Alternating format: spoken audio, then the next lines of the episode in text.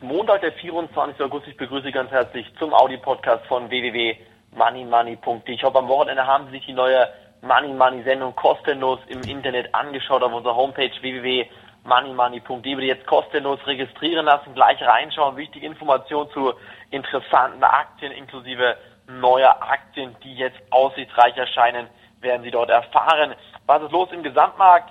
Im Moment scheinen die Aktienmärkte nur eine Richtung zu kennen, nämlich nach oben. Aber wie lange kann diese derzeitige optimistische Lage überhaupt noch aufrechterhalten bleiben? Ich bin der Meinung, man muss sich jetzt die Frage stellen, was jetzt konkret eigentlich hierfür sorgt, dass die Aktienmärkte steigen. Und da sehen wir momentan eigentlich nur eine kleine Verbesserung der wirtschaftlichen Lage auf sehr, sehr schlechtem Niveau. Und die wird dadurch ausgelöst, dass die Regierung und die Notenbanken weiterhin Unmengen Geld zur Verfügung stellen. Diese liquide Geldmenge, die momentan zur Verfügung steht, die wird in die Aktienmärkte gepumpt und die Aktienmärkte steigen. Hinzu kommt, dass viele Fonds unter Performance-Zwang stehen. Das heißt, die äh, Performance der Fonds wird am Ende des Jahres bemessen und bis dahin werden noch viele auf den fahrenden Zug drauf aufspringen. Die Frage ist doch aber, was passiert letztendlich dann mit den Immobilienpreisen und weiteren Aktiennotierungen, wenn die Arbeitslosenquote sprunghaft anzieht? Ab September, Oktober, November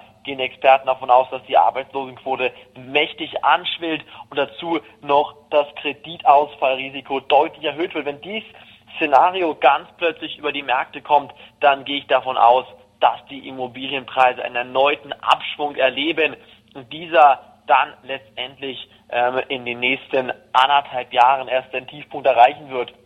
Wenn die Immobilienpreise erneut anfangen zu purzeln, dann ist das natürlich auch ganz klares Negativszenario für die Banken, die dann erneute Abschreibungen tätigen müssen, was wiederum dazu führt, dass die Aktienkurse in sich zusammenbrechen. Und deshalb kann ich im Moment nur zu größter Vorsicht raten. Eine gute Investitionsmöglichkeit im Moment wäre meiner Meinung nach ein DAX Short ETF nach und nach aufzubauen, denn hier hat man gute Chancen dann, wenn der DAX wirklich zum Jahresende hin wieder fällt, ab Mitte 2010 dann erst den Tiefpunkt erreicht, schöne Gewinne zu erzielen. In alle Informationen darüber findet man auf folgenden Homepages www.dbxtrackers.com. Dort gibt's Short DAX ETFs, auch Informationen dazu natürlich bei uns am Samstag in der Money Money Sendung. Bitte jetzt noch reinschauen. Die Sendung am Samstag, vom, Samstag können Sie sich jetzt noch anschauen auf unserer Homepage www.moneymoney.de. Einfach kostenlos registrieren und die Sendung anschauen. Morgen geht es weiter mit neuen Aktien. Von mir war es heute. Bis morgen. Danke, dass Sie reingetan haben. Tschüss. Auf Wiederhören.